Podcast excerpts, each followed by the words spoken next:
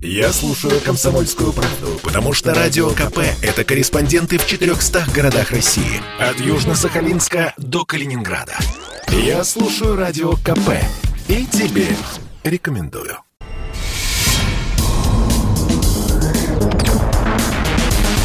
Следствие утверждало, что он стрелял в Чубайса. Два года он провел в Кремлевском Централе и добился своего полного оправдания. Радио «Комсомольская правда» и адвокат-писатель Иван Миронов представляют проект «Линия защиты». Передача о том, что безвыходных ситуаций не бывает. Здравствуйте, дорогие друзья! С вами адвокат-писатель Иван Миронов. Итак, накануне исполнилось сто лет со дня убийства великого русского поэта Николая Гумилева, кто был супругом поэтессы Анны Ахматовой и сыном историка, великого историка Льва Гумилева. В 35 лет он окончил свой жизненный путь в яме вместе с другими приговоренными большевиками смерти. И вот его пример – это пример, наверное, вот того а, образца интеллигенции, который не пришелся по вкусу коммунистическому строю. За это он пострадал. И впоследствии, когда в 50-м году уже к очередному десятилетнему сроку приговаривали его сына Льва Гумилева, прокурор особого совещания сказал ему – вы слишком умны, поэтому опасны. И, наверное, вот это емкий, такой циничный прокурорский афоризм, он распространился на всех тех русских, которые не захотели воспевать большевистский строй. Кстати, Ленина, Ленин называл интеллигенцию, как известно, говном нации. Вот у меня к вам вопрос. Согласны ли вы с таким ленинским определением интеллигенции? И э, кого сегодня вы можете привести из наших современников за как образец вот подлинных русских интеллигентов? Звоните и э, попробуйте ответить на этот вопрос. Вообще, судьба Николая Гумилева, наверное, отразила вот всю трагедию русских людей, которые остались один на один с новой властью и не захотели ее принять. Не захотели ее принять, потому что ну, душа, соответственно, имела слишком русские корни и слишком любила родину, чтобы вот так в момент переобуться и встать на сторону тех, кто изничтожал русский народ. И человек, который прошел вторую, Первую мировую войну и был награжден двумя георгиевскими орденами, человек, который предвидел катастрофу русской, Российской империи и в 906 году еще писал такие стихи, что жаба властвует сердито. Жаба любит треск и гром, пены черной ядовитой все обрызгало кругом. Захотелось жабе черной заползти на царский трон. Яд жестокий, яд упорный, в жабе черный затаен.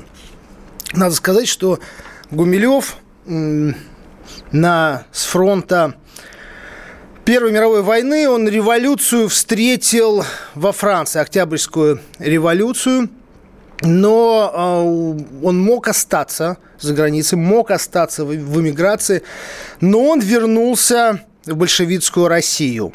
Э, ну, возможно, это было связано с тем, что он не хотел оставлять на растерзание семью, он вернулся, и, казалось бы, он встроился в тот э, привычный советский новый поэтический ритм жизни. Он даже был принят своими коллегами, имел э, вес, э, его таланту восхищались, его таланту подражали. И, но, тем не менее, он не скрывал своих монархических взглядов и он э, ни, ни в коем случае не хотел отрекаться от православия, и его товарищи, современники, они вспоминали, как даже несмотря на все жуткие гонения против э, православной э, церкви, он перед каждым храмом останавливался и страстно крестился. И когда, выступая перед матросами Балтфлота, он фактически в стихах заявил о том, что остается приверженцем монархии, и он выдержал вот этот первый гвалт, недовольство, возмущение, которые тут же полетели с э, задних рядов э, матросов. Он выставил, продолжил читать, и он фактически победил. Но поползли слухи о том, что это опасный контрреволюционер.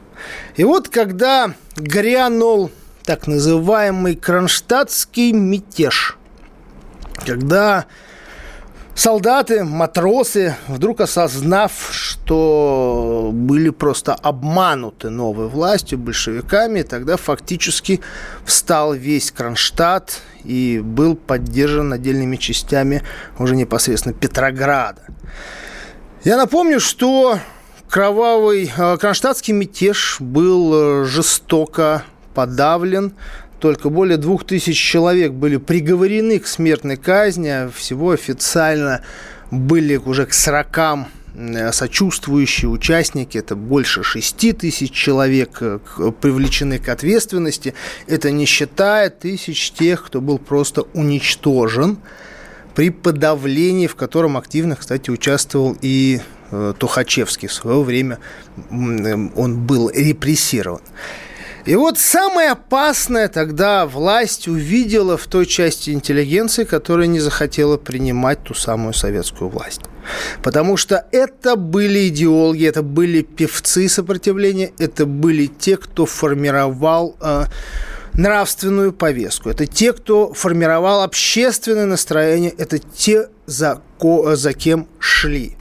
И такой был как раз Николай Гумилев, не пожелавший, в отличие от своих э, коллег и того же Есенина, Маяковского, Блока приспосабливаться и воспевать ту самую власть.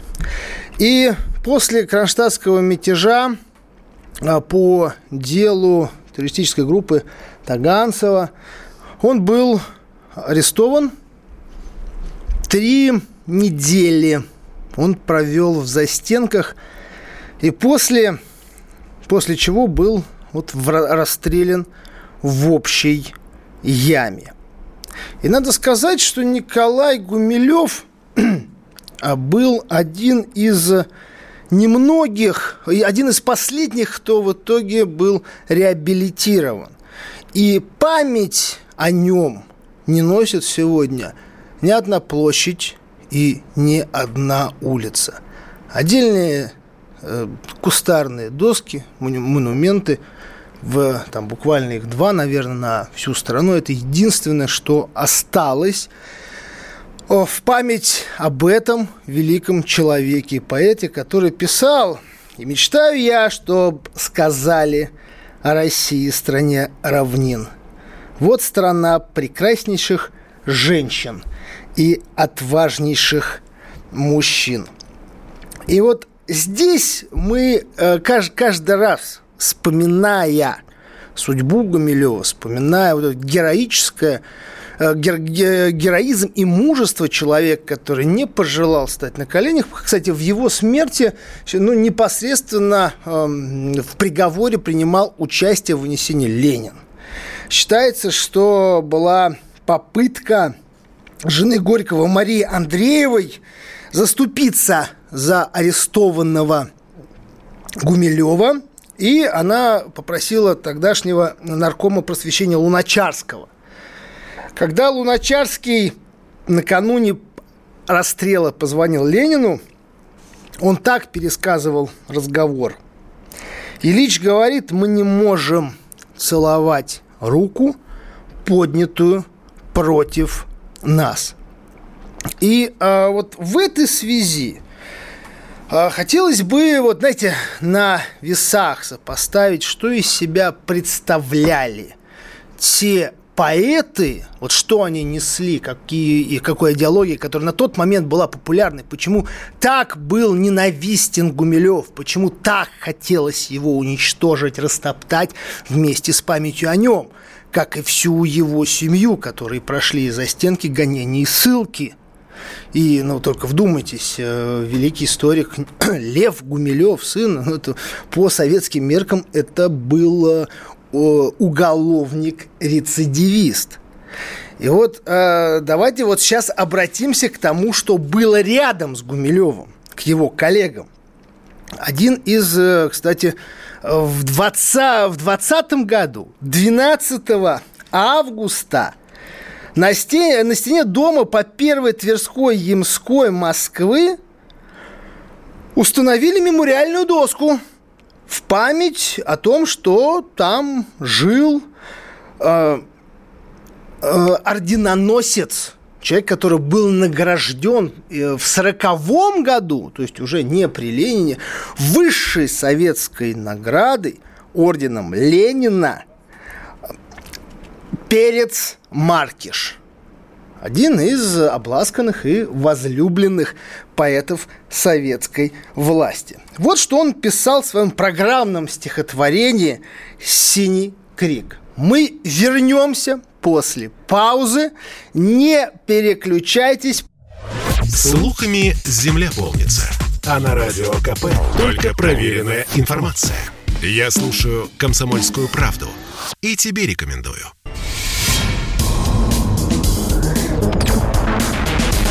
Следствие утверждало, что он стрелял в Чубайса. Два года он провел в Кремлевском Централе и добился своего полного оправдания. Радио «Комсомольская правда» и адвокат-писатель Иван Миронов представляют проект «Линия защиты». Передача о том, что безвыходных ситуаций не бывает. Дорогие друзья, с вами вновь в студии адвокат Иван Миронов. И э, мы говорим о интеллигенции. Что такое для вас интеллигенция? Есть ли у вас образцы наших современников, кого можно э, выдать за такой, за классический э, пример интеллигента и насколько... Или все-таки Ленин был прав, называя интеллигенцию дерьмом нации. Телефон прямого эфира 8 800 200 ровно 9702. Телефон для ваших сообщений. Телеграм, WhatsApp, смс, Viber 8 967 200 ровно 9702.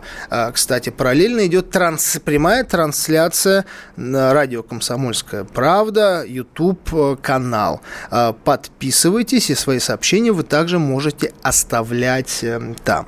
Итак, мы продолжаем.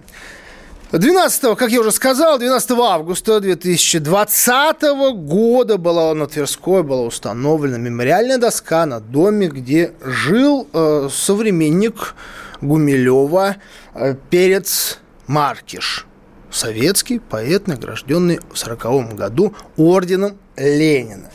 И вот что он, например, писал Маркиш в своем программном стихотворении «Синий крик».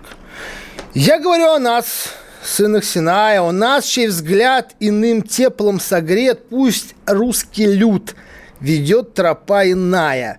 До их славянских дел нам нет – мы ели хлеб их, но платили кровью. Счета сохранены, но не подведены. Мы отомстим цветами в изголовье их северной страны. Когда сотрется лаковая проба, когда заглохнет красный криков гул, мы встанем у березового гроба в почетный караул. Это перец Маркиш эти стихи были тогда в цене большевиков. Они формировали настроение, они поджигали эту яростную русофобию, они становились идеологическим знаменем уничтожения русской интеллигенции, православия, казачества, всех тех, кто не пришелся по вкусу новому обществу, о новому обществу. Но был еще один такой. Знаете, вот говорят, что когда ты хочешь понять, с кем ты имеешь дело, что у человека в голове, какая программа, какой путь, вот просто спроси, что он читает. Спроси его любимого писателя, любимого поэта, что там такое, и тогда все станет на свои места. Ты поймешь, чем человек живет, чем он дышит и к чему он стремится. Вот меня в свое время поразило, например, эм, любовь воспевание, нежный трепет э, писателя Захара Прилепина, который сегодня претендует на одного из лидера оппозиции. Он э, воспевал Анатолия Марингофа, чуть ли не называя его своим духовным учителем.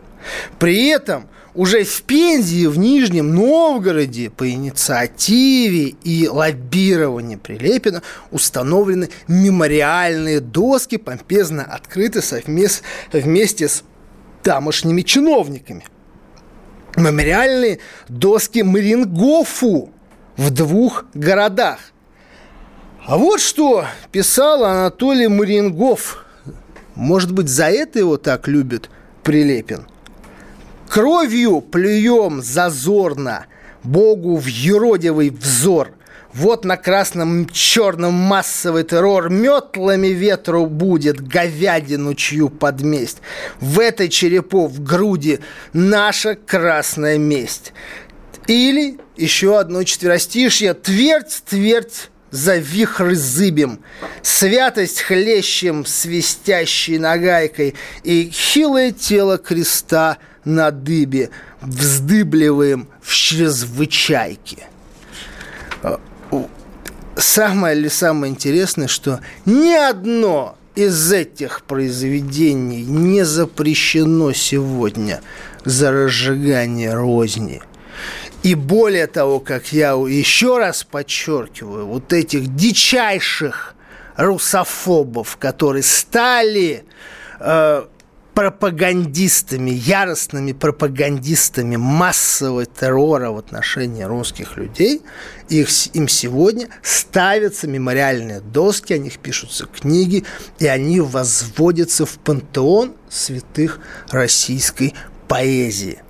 У нас э, есть звонки. Алексей из Нижнего Новгорода. Добрый вечер. Э, здравствуйте. Э, Все-таки мое отношение к интеллигенции такое же, как у Владимира Ильича Ленина.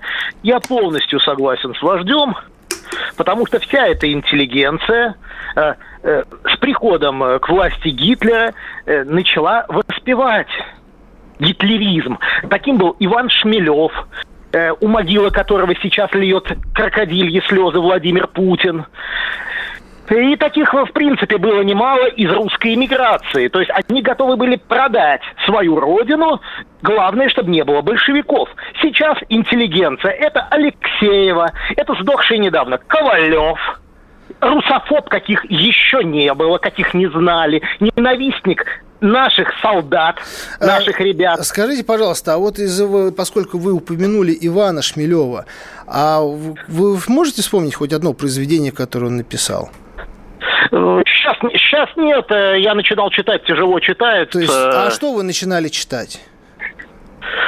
Вот, вот, говорю, просто вылетело из головы. Ну, нам... ну не читали, но, осуж... ну, не, осуж... а, не читали, нет, но я, осуждаете, Я зато да? читал прекрасно его речь э, в отношении Гитлера. Как он прекрасно относился к Гитлеру как избавителю от большевизма. Но, а есть... вы знаете, что у Шмелева сын был расстрелян большевиками? Вы знаете? И что? Вы что? это знаете? Вы знаете, что Иван он... Шмелев это один, на мой взгляд, из гениальных писателей 20 века. У него гениальная проза по энергетике, по слову. И те, кто, вот хорошо, э, спасибо нашему слушателю, что напомнил, те, кто не читал Шмелева, чтобы понять, что такое большевизм, вы откройте книгу «Солнце мертвых». «Солнце мертвых» – это роман, который выдвигался на Нобелевскую премию. От него от, отказался Шмелев от этой премии для того, что он посчитал, что, возможно, это как-то может сказаться на судьбе его сына, если он эту премию примет, но к этому времени он не знал, что сын уже расстрелян. И эту Нобелевскую премию получил уже э, Бунин за «Окаянные дни». Это величайшая книга, и знаете, я читал ее первый раз, э, находясь в Кремлевском Централе, вот в этом тюремном смраде, и знаете, мне читать эту книгу было страшно, находясь даже в тюрьме. Я закрывал эту книгу и понимал, слава богу, что вот я здесь, а не там. Это действительно, это действительно ужас. И э, давайте дальше э, идем, идем, идем дальше. Да, еще у нас звонок. Рамазан, Ростов-на-Дону. Здрасте. Алло, добрый вечер. Я всегда, прежде чем ответить на поставленный вопрос, оговариваюсь. Это мое субъективное оценочное суждение, но не безосновательное. Поэтому э, мое мнение таково. Владимир Ильич Ленин относительно той интеллигенции, безусловно, был прав у меня складывается такое впечатление, что он, а после него дедушка Сталин, по этой интеллигенции даже как-то не дорабатывали глядя на современную так называемую интеллигенцию, вот то, что мы сегодня наблюдаем, да, я считаю, что Ленин прав трижды. И я не понимаю вот этих вот сбивчивых мыслей сегодня, когда в интеллигенты возводится некто Александр Исаевич Солженицын, ему ставятся памятники, президент в какой-то подворотне ему возлагает цветы и так далее и тому подобное. Поэтому Ленин прав трижды, и я его категорически относительно интеллигенции поддерживаю. А Точка. А в отношении какой интеллигенции он был прав? Скажите, кого он правильно расстрелял из интеллигенции? А я скажу так, он был, он был против и называл его Э, и называл эту интеллигенцию определенными словами, то интеллигенции уходящей власти, то есть социально ну, назовите, ну вот назовите фамилию поэта, писателя, художника, который был расстрелян, как вы считаете, справедливо уничтожен. Они мне практически не интересны.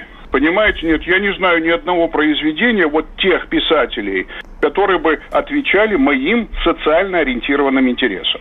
Ну, то есть вы считаете, что правильно уничтожал Абсолютно правильно. русских, Я русских считаю, что людей, даже не которые... дорабатывал. Какая разница, русский, не русский, всех подряд.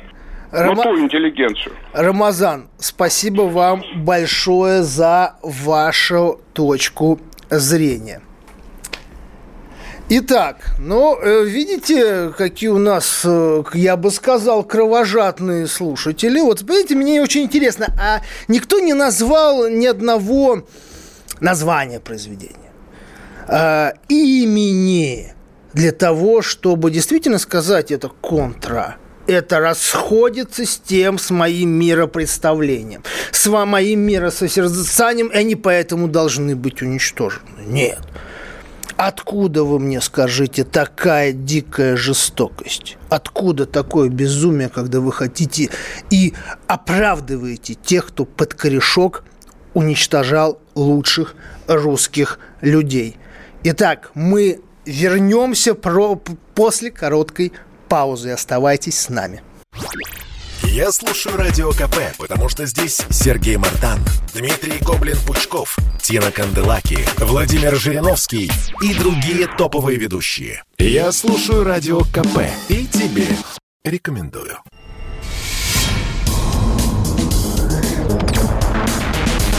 Следствие утверждало, что он стрелял в Чубайса.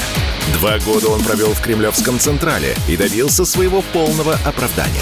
Радио «Комсомольская правда» и адвокат-писатель Иван Миронов представляют проект «Линия защиты». Передача о том, что безвыходных ситуаций не бывает. Дорогие друзья, продолжаем наш э, эфир. А, итак, мы продолжаем рассуждать о судьбах интеллигенции в России той и этой. Сейчас посмотрим, если пока звонят только красные. Посмотрим, есть ли у нас остались ли белые. А Лидия из Новосибирска. Да, здравствуйте. Да, Иван дорогой, Иван дорогой, здравствуйте. Я просто в захлеб слушаю вашу передачу. Спасибо. И вот, и вот э, двое этих мужчин, э, которых я выслушал, естественно, я просто съежилась от голосов и мнений вот этих существ. По-другому не могу сказать. Это как же переоборудовались люди, русские люди, что они такие оголтелые большевики в 21 веке. Это просто страшно, это просто жутко. Конечно, Гумилев – это величайший поэт. Боже мой, кто об этом может спорить?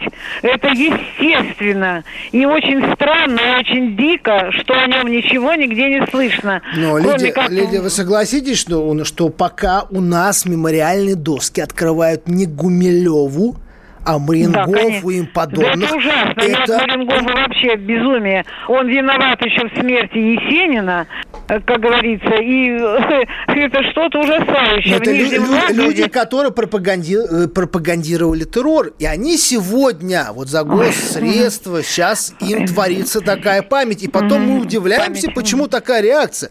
Вот те звонки, которые были, это отражение тех настроений, которые есть, настроений, которые культивируются. Иван, дорогой, я преклоняюсь перед всей интеллигенцией 20-х годов, но я хочу сказать, что у нас 85 субъектов федерации, у меня два высших образования, и в каждом субъекте, и в то же время еще в каждом районе этого субъекта стоят скульптуры ненаглядного В и Л. Он как бы, понимаете, все вот, э, закрыл, заморозил, уничтожил буквально все мысли здравые.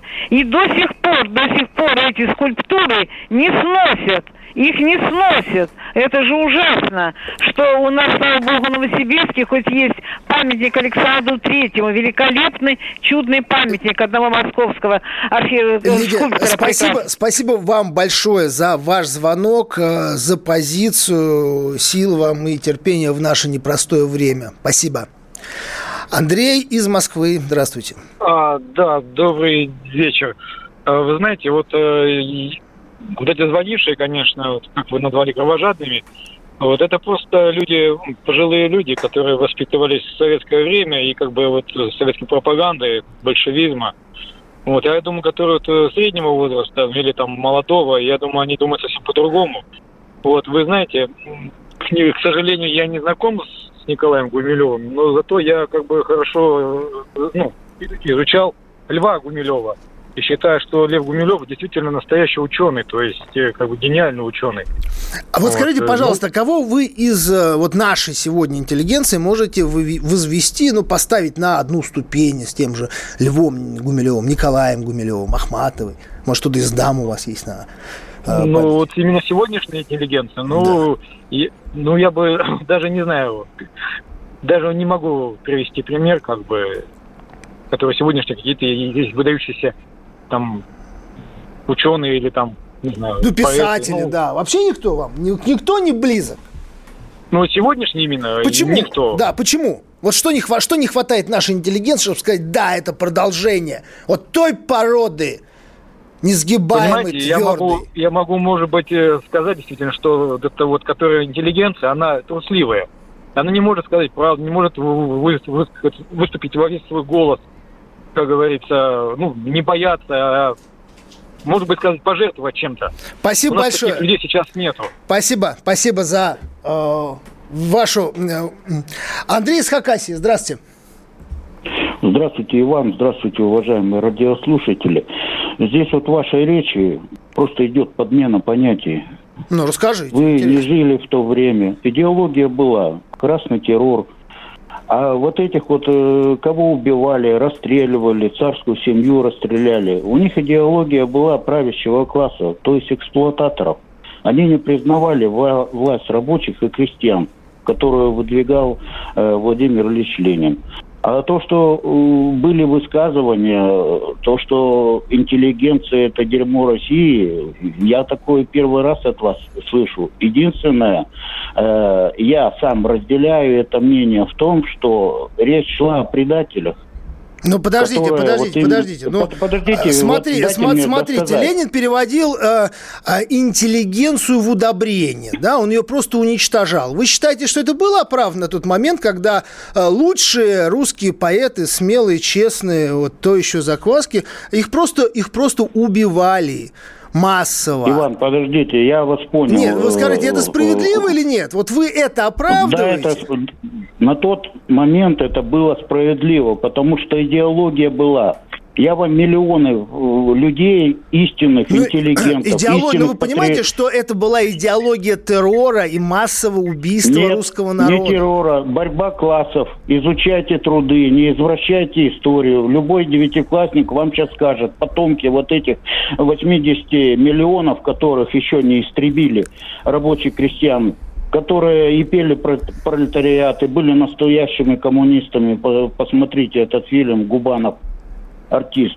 А, а Ленин называл тех предателей, которые Скажите, уехали а вы читали, что вы читали, Россию. что вы читали из Ленина? Вот мы заговорили о литературе. Я не буду вам ничего говорить, это длинная история. Я То... вам скажу одно. Как вы все не читаете, но такое. все знаете? Как вы ничего не читаете, но при этом вы утверждаете, что правильно уничтожали русских, русских людей интеллигенцию? Предатели уничтожали. Вы как понять-то не можете. Так что а вы, вы, вы выводы из чего делаете? А делаю выводы, что истинные патриоты остались и работали на благо России. Хорошо, спасибо большое. Понимаете? Спасибо вам. Удачи. Удачи. Эдуард Михайлович из Московской области. Э, здравствуйте. Добрый день. Эдуард Михайлович, Я ну что вы скажете? Согласиться да, с предыдущими товарищами, только Ленин называл интеллигенцию не дерьмом, а называл гнилой ее. И совершенно правильно. Спасибо, спасибо совершенно большое. Ваша, ваша позиция ясна. Итак, мы э, все-таки еще в этом блоке успеем озвучить одну новость. В Государственной Думе больше не будет Натальи Поклонской, бывшей крымской прокурорши, символа присоединения России к полуострову острова, Россия решила послать Поклонскую куда подальше. А именно в одну из затерянных в Атлантическом океане африканских республик.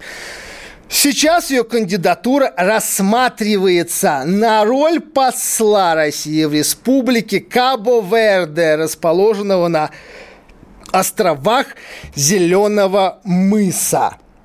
А, итак, одна из э, ярчайших представителей последнего созыва Государственной Думы от «Единой России», которая э, прославилась своими неоднозначными комментариями, порой резкими, порой, порой, порой э, жесткими.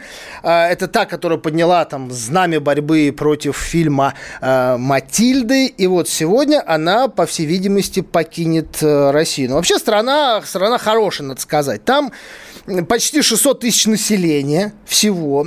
В основном это, конечно, африканцы. Э, э, консерва... Консерваторская традиционная страна, где, по-моему, лет за 500 ничего не изменилось. Там, там проблемы с туберкулезом, кишечные палочки, СПИД, конечно, тоже присутствует. Ну и вообще говорят, что там даже с людоедством покончено.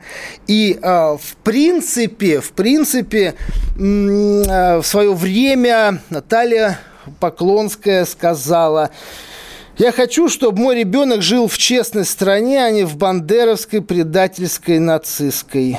И вот ее молитвы были услышаны, как говорится. Бойтесь своих желаний, им суждено сбываться. И, кстати, вам еще, еще один вопрос, помимо нашей интеллигенции. Будете ли вы скучать по Наталье Поклонской? Итак, мы идем э, дальше. На этой неделе, ну вообще, комп... честно, честно говоря, вот я смотрю на то, что как происходит сегодня, как идут выборы.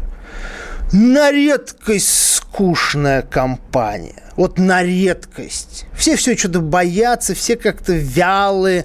Э, ну, знаете, помните, как все в них так бледно, равнодушно, они клевещут даже скучно. И вот несмотря на то, что сейчас уже пошли, как говорится, прямые эфиры, дебаты, зацепиться, это не, не за что все, как близнецы-братья. И э, вот здесь э, интересная новость о том, что не пустили до выборов, да, даже, даже фигур вот нет каких вот можно сняли, и все поднялись, сказали, все, скандал, провокация. И вот повторно, уже окончательно сняли с предвыборного пробега одного из паровоза партии э, «Родина», Татьяну, певицу Татьяну Буланову. У нее, у, у нее бракованными оказалось 12,9%, но тем не менее Буланова осталась в основном списке партии, которая вряд ли пройдет в Думу, но мы сейчас продолжим после паузы. Не переключайтесь, звоните, оставайтесь. Попов изобрел радио, чтобы люди слушали комсомольскую правду. Я слушаю радио КП и тебе рекомендую.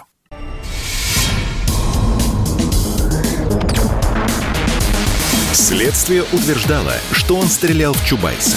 Два года он провел в Кремлевском Централе и добился своего полного оправдания. Радио «Комсомольская правда» и адвокат-писатель Иван Миронов представляют проект «Линия защиты».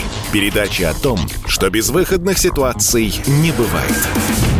Иван Миронов с вами снова в студии. Продолжаем обсуждать э, снятие Татьяны Булановой, певицы, э, которая представляла партию Родины. Ну, для меня вообще эта партия, знаете, это, можно сказать, родная, потому что мы с ней сотрудничали еще в 2000 в третьем году, когда только-только создавали, создавали ее там вместе там, с Глазевым, Рогозиным, э, Бабурин тогда еще был, вот это как бы тройка, которая стала локомотивом. Мы тогда работали с, непосредственно с э, Сергеем Юрьевичем Глазевым. И вообще интересно посмотреть эту, эволюцию этой партии. И э, Буланова, тем не менее, она в, остается в федеральном списке, который вряд ли преодолеет необходимый барьер. Но вот я хочу обратить внимание, что в принципе, вместо Рогозина, Глазева, Бабурина, таких политических тяжеловесов, которые дали импульс, сегодня появились, ну, несколько новые люди.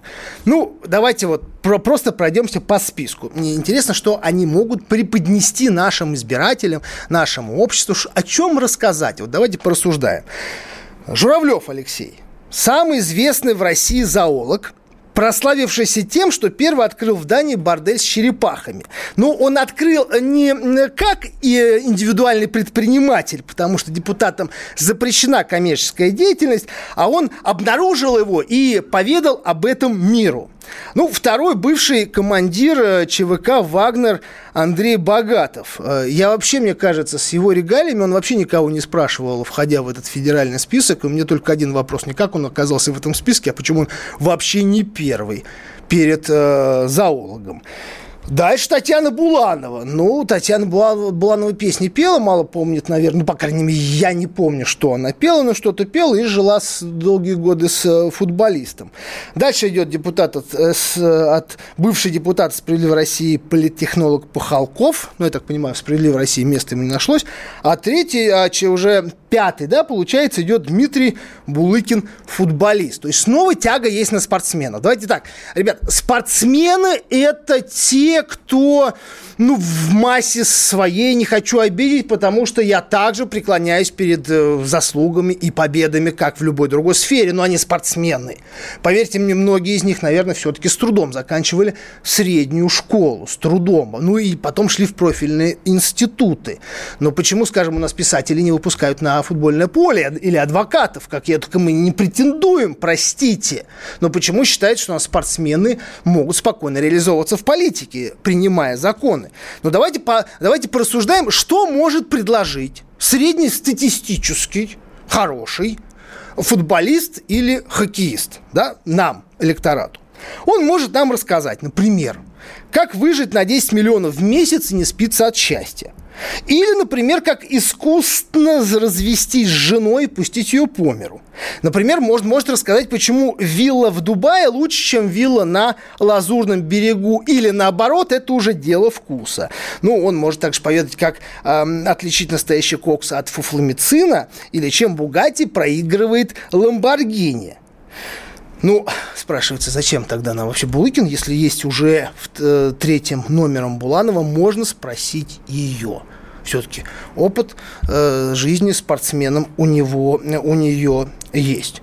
Э, какие-то в других списках встречаются плавчихи. Ну, плавчиха, скажите, че, что может чем помочь нашему обществу в наше непростое время? Плавчиха.